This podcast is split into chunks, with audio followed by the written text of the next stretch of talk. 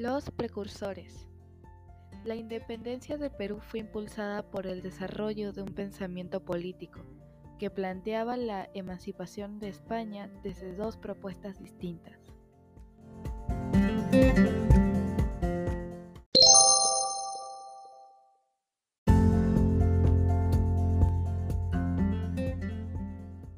Un lado, un grupo representado por los pensadores reformistas consideró que el gobierno colonial necesitaba reformas en su administración. Por otro lado, los separistas creyeron que la crisis del orden colonial únicamente se superaría con la ruptura definitiva con España.